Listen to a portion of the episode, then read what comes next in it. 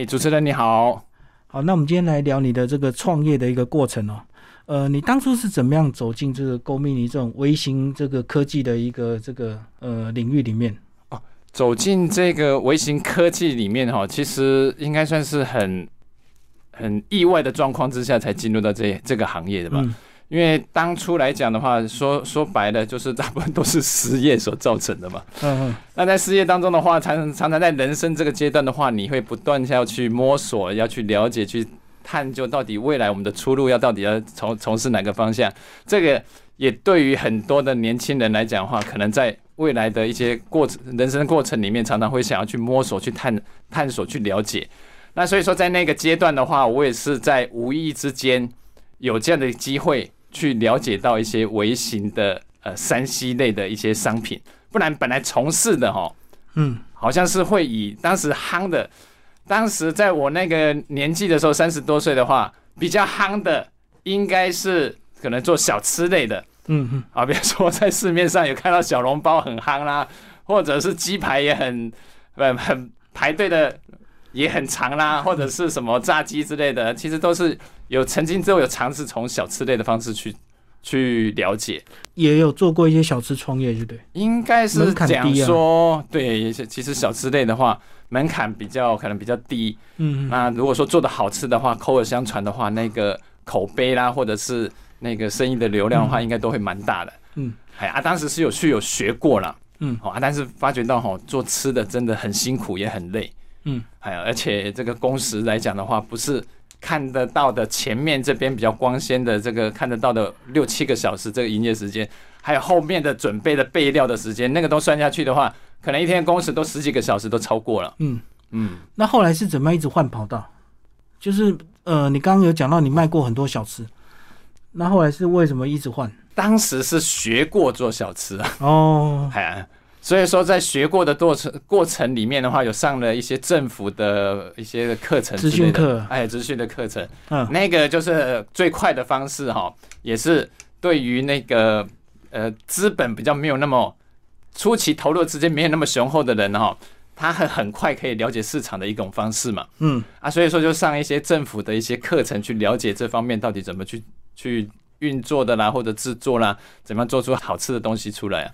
那后来都没有尝试开店了，都没有尝试开店，只有去上课就对。对，真是看到看到人家光一个餐饮业经营时间那么长，其实自己都想说吃是可以的，但是要去经营的话，哈，可能真的还需要一点下定一点决心才行。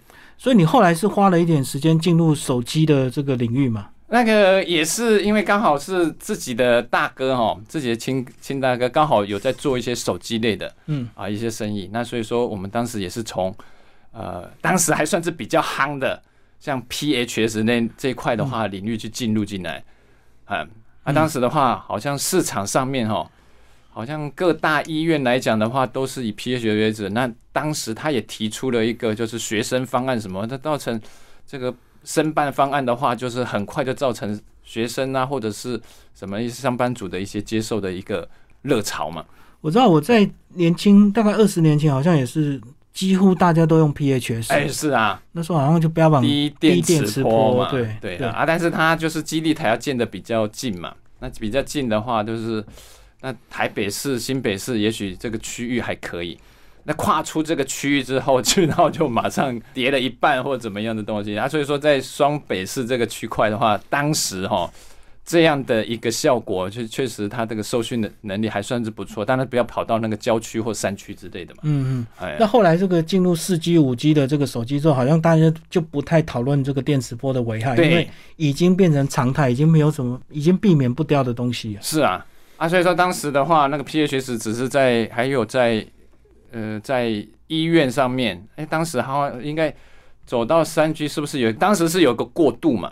有个过渡，然后才到三 G，是不是？三 G 是信号之类的。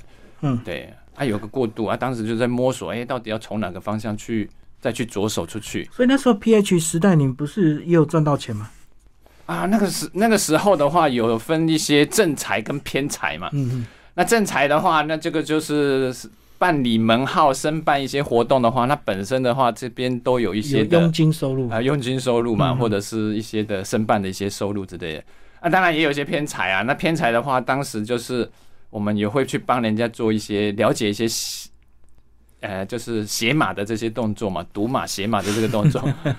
这所以它叫偏财，因为很多人这个捡到手机，哎，那个时候就是嘛。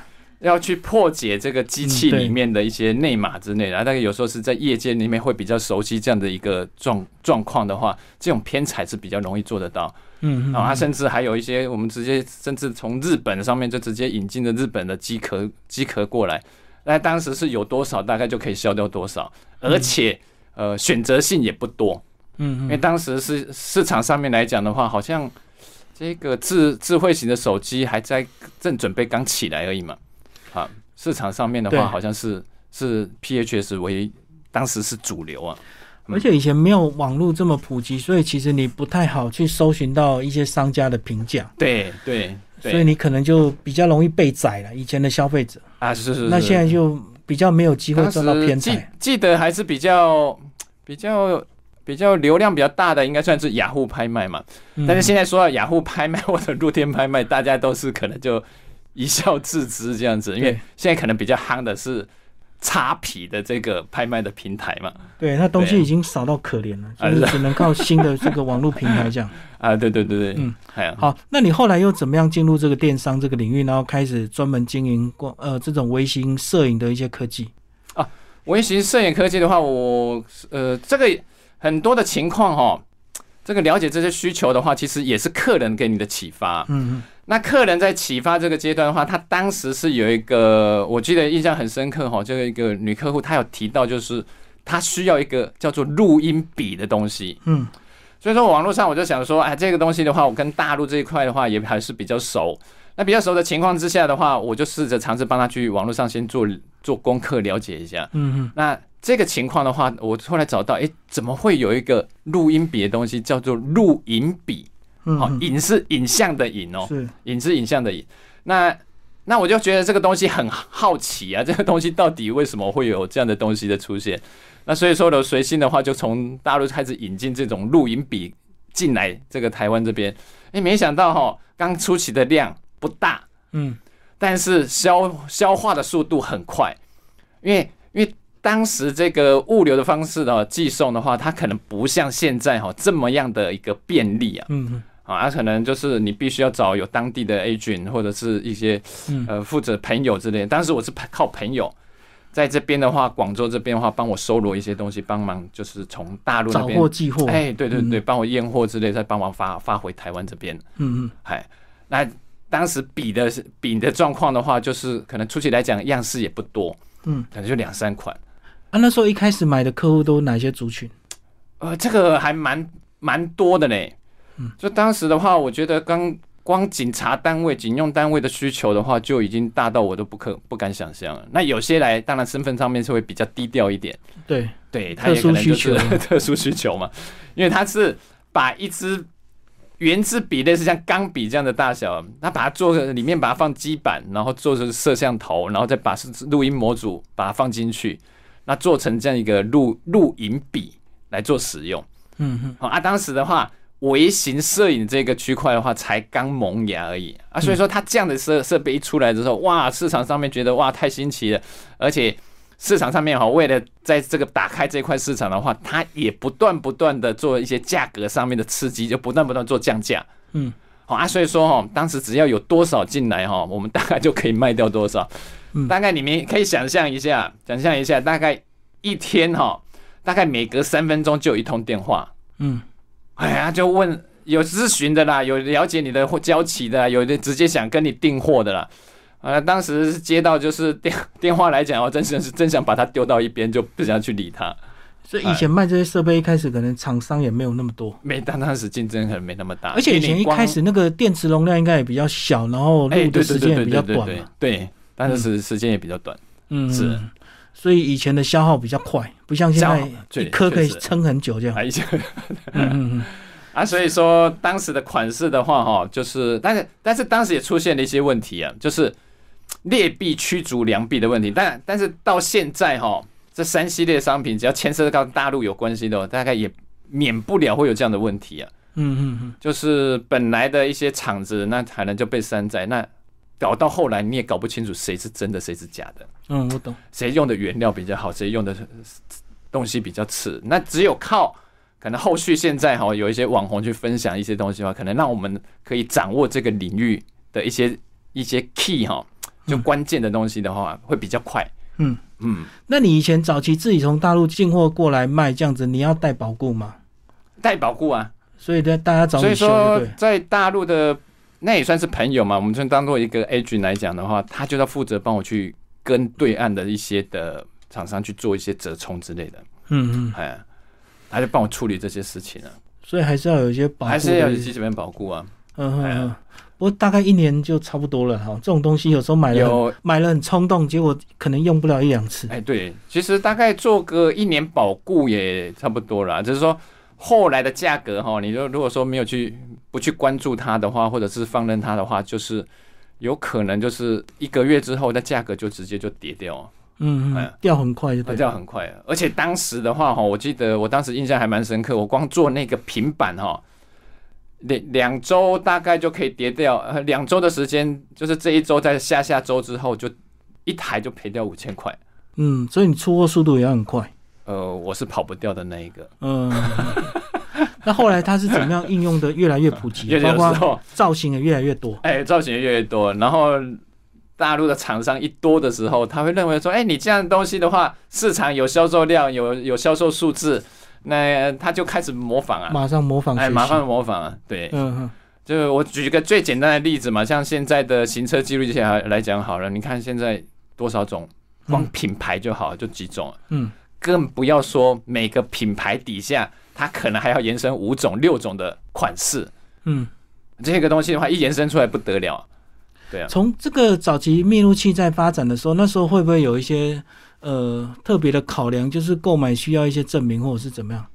那时候我们的国家政策有没有那个？因为一开始一定是有一些特殊需求的人才会用。但是这个哦，牵涉到就是当时一个也是在这个模糊的地带，在灰色地带里面求生存的。因为当时的话会有一个法则哈，叫做妨碍秘密法。对对。当时我记得哈，有几家这个在西门町这边有几家厂商哦，好像是被就是被移送摸索，哎，就真的是被移送。嗯嗯。但是后来就是了解他的状况，或者是当然移送是归移送嘛，我们的制度应该是这样，移送归移送嘛。但是法官在审理的时候是归法官在审理嘛。嗯。最后是判的是没有事的，哎呀。所以是使用人的问题，不是卖使用者的问题啊。对啊，就好像好像我我听说，好像是你卖刀械的话，好像也也也是是不是是 OK？然后你使用者去犯法那是不行的嘛。嗯嗯。好，啊，就是说就是说这样的东西的话，虽然在灰色的地带，所以说法官判决说，哎，但是你没有去使用上面，也也没有就实际犯罪的行为的话，所以说就不存在那种违反什么妨碍秘密法之类的这样一个法规。嗯，不过他还是有还是有正派的经营啊。对对对对对。嗯，还是当当时就是。有有被吓到了，有真的有被吓到，因为 因为这个东西移送上去，听说连店面的东西哈，就是被压了两三个月才慢慢缓步去放风出来。对，那一定是一开始这个太风行了，所以这个很多人会买来试着偷录很多有的没的，对对对对对，所以才会有那样的一个社会氛围。哎，是是是，嗯啊，所以说当时哎就听到这个，大家也是收收敛一下，收敛了一下之后，哎，后来判定是这个不妨害这个妨害秘密，感谢就是。中华民国哈，这个政府给的这个还给这这样，其实这种密录设备哈，还是有它正面的用途了。对对对，像行车记录器嘛。对，那其实我常常也有跟一些那个来购买的讲，那有的时候你让对方欠你钱，你明着录他，他会承认他欠你钱的，应该也现在也不多了。嗯，大概会赖账的，你看你不不去收证出来，那你怎么去把这个东西去了解到呈堂出来呢？嗯嗯嗯。所以说，我觉得说这样的一个密录设备，好像是似乎也有它存在的一个必要啊。而且现在警察几乎每个人都配一台啊，自己要自己保护自己啊。警察也怕被诬赖。哎，对对对对对。那当时在警察这边来讲的话，当然学长介绍学弟了，然后呃单位介绍呃在这个警专学校，我当时哈在 光这个全省交货都已经忙得不可开交。嗯，哎啊，只是说在最近期来讲的话，大部分开的都是政府的标案。啊，政府标案之下的话，就会比较呃比较看就价格标，哎对，就价格标之类的，就集体采购就对。对对对对对，嗯嗯嗯。哎，那你后来是做到什么阶段，你才决定要用 Go Mini 这样的一个品牌来创业，而不是单纯的只是进货卖货、进货卖货？这个是应该是呃一段这个期间，其实我之前的名字哈，如果网络上搜寻，也许还可以搜寻得到。这个应该是叫做新锐联合，嗯，很很 local 的这个名字啊，连是哈连长的联合作的合，嗯嗯，啊，当时用这个名字啊，只是说这个在经营起来的话，好像没有办法把整个整体的形象哦把它建立起来，嗯嗯，那所以说当时在想说啊，既然我的面向就是属于这种微型的山西，或者是一些小型的这些装备的话。就是山西类的东西，电子电机类的东西。那为了往后长久的一个发展来讲的话，我干脆把名字叫成 Go Mini 好啊。嗯，Go Mini，对对对啊。其实其实当时哈也有用也想过了，什么 So Mini 呢，Mini Go 啦，什么东西。但是感觉起来哈都没有这个 Go Mini 来的来一个传神，或者是让人家可以一下子就可以记得住，因为在。这个 CSI 的识别里面哈，可能让人家一下子真的能够让人家理解或了解的话，我觉得这个才是好名字嘛。嗯嗯啊，所以说我后来就是问过了一些人啊，什么公民你什么东西，也问过一些朋友这样的意见，哎，后来就决定啊，就是用公民的名字来作为我以后的形象的一个宣传，而且中文谐音也很适合，就够迷你，哎，够迷你，对对对对，那我我可以预见未来。往后的世界哈，应该都是很多东西一直在一直微小化，都微型化出来。最最近也看到一个新闻的新闻的发展，现在连连微型的飞行鸟都做被做出来，仿生的这种昆虫也被做出来。难保就是以后我们 Go Mini 就会卖这种微型的三 C，，可以联想得到嘛？嗯，哎，也很期盼，就是往后有这样的机会，可以做到这种微型三 C 的这块电子类的这种东西的领域里面进来。好，那这几年因为这个网络越来越普及，其实网络比价网站也好几家，所以很多东西很容易比价。那你怎么来应付这样的一个比价的一个策略？大家都要买直接最便宜的东西。所以说哈，老实说了，就是要价格低的哈，我其实我就不太拼了。嗯，哎呀，但是哈，有时候为了你就求求生存下来的话，那你也不得不做一些价格的上面的一个跟进嘛。因为现在的价格上面来讲的话，真的是太透明了。嗯。你用价格排序也好，或者是在 Google 搜寻也好，那啪啦一下就出来，比价网一看出来的话，全部都是价格排序啊。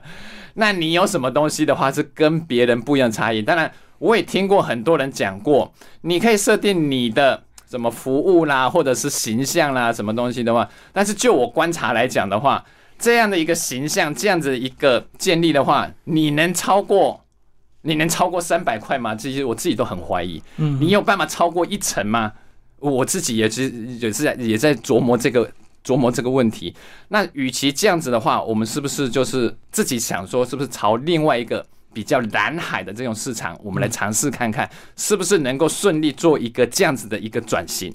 嗯，嗨，啊，当然你说价格，我们当然也是会稍微跟进啊。那跟进的同时的话，我们也把自己的脚步哈。稍微放慢一下，到底要不要去做出那个以价格或者是量为满足的这样子的一个呃要求，而转向的就是值的提升，或者是一些这个单位的利润可以比较高的这种商目标商品去做搜寻。嗯，那这个是我们会比较期待的。可是我不拼价格，你就要自己去开发一些独特的商品啊。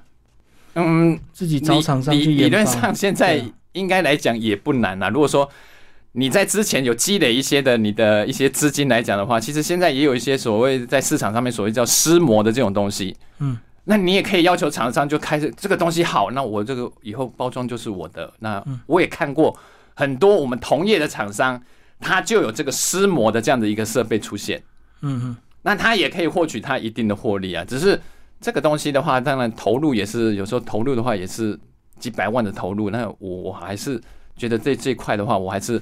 在持着观望的态度啊。嗯嗯嗯。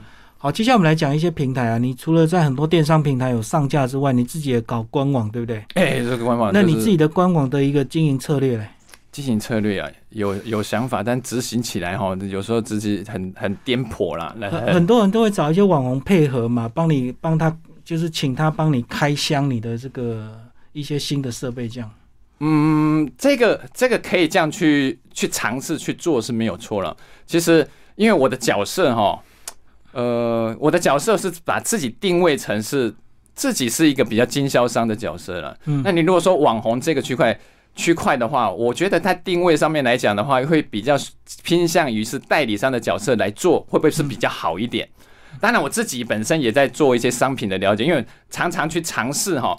这个山西商品，你真的要去了解这个懂得这个情况之下，我当然说有美少女来做的话，当然是最好。嗯嗯啊，但是有的时候会牵牵涉到就是，哎，刚刚有提到那个吉米有提到一个问题，嗯啊，人家不是在网络上也是看价格吗？嗯嗯对啊，我把假设假设现在很好很夯的 iPhone 十三好了。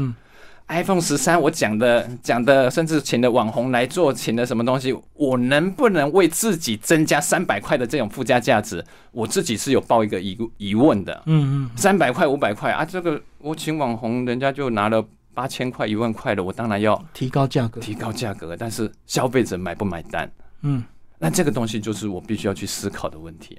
嗯嗯，哎，所以如果你是经销商端的话，就比较不需要去做这个品牌行销，就对。对，就是货怎么样快，然后怎么样快。但是，但是我我也不是说完全全然不去做这样的事情了。嗯嗯啊，只是说我可能会做，还是做一些商品的一些介绍，自己还是会尝试去做。哦，还是会去做。那只是说，我是把一些的构想哈，把它架构在未来的这个直接网站的架构的模式出来。嗯，哎，我是在这未来的模式里面想要去尝试看看的。嗯，所以官网还在改版中，还在改版中。哇，真是，嗯，为什么跟实际的运作会落差那么大？实际的运作会落差这么大，可能一方面可能想法太超前了吧，可能人家的认知上面还没有跟上来。那这个有时候也第二点来讲的话，牵涉到就是这样子的一个想法的话，未来是不是真的可行，也在摸索当中。各位可能了解到哈，其实我们现在。比如说，我们请网红来制作一个影片好了。嗯，其实有些网红他很认真做，他他就为了，也就是可能就一万块、两万块钱去制作这支影片。但是其实他对于我们卖家来讲，也许我们可以在短时间促进它的销售量的话，我可以达到四万到五万呢。嗯，但是，嗯，对啊，但是我怎么去反馈这些的啊多多余的这个，甚至甚至有在短时间刺刺激的这个销售量多余的分润？分润给这些网红之类，那这个东西的话，就必须要去建立一个一套机制跟一套逻辑的方式来去架构这样的一个网站的网站的一个。那当然，它的它的作业的状态的话，当然是要比较公正、公开、公平嘛。那大家都有机会，对啊。所以说这个东西的话，是呃是是有想法，但是执行起来哈，我我其实也是觉得说，为什么这么颠簸，自己也觉得很纳闷。对，因为可能是在未来三五年之后的话，这样的模式会比较让大家所看到了。嗯，还有，否则的一个好的创意，我就常常会自己反思，问自己，就是说，那一个创意到底值多少？你怎么去衡量这个价值？嗯，那如果说价值出来之后，我们是不是可以先用价格的方式来给这些网红或者是这种创作者？嗯，怎么去怎么去涉猎？那我的想法是，如果说你可以带给我。呃，你我的获利的话，我能不能给你三个月到半年的这些的获利，我全部都归你？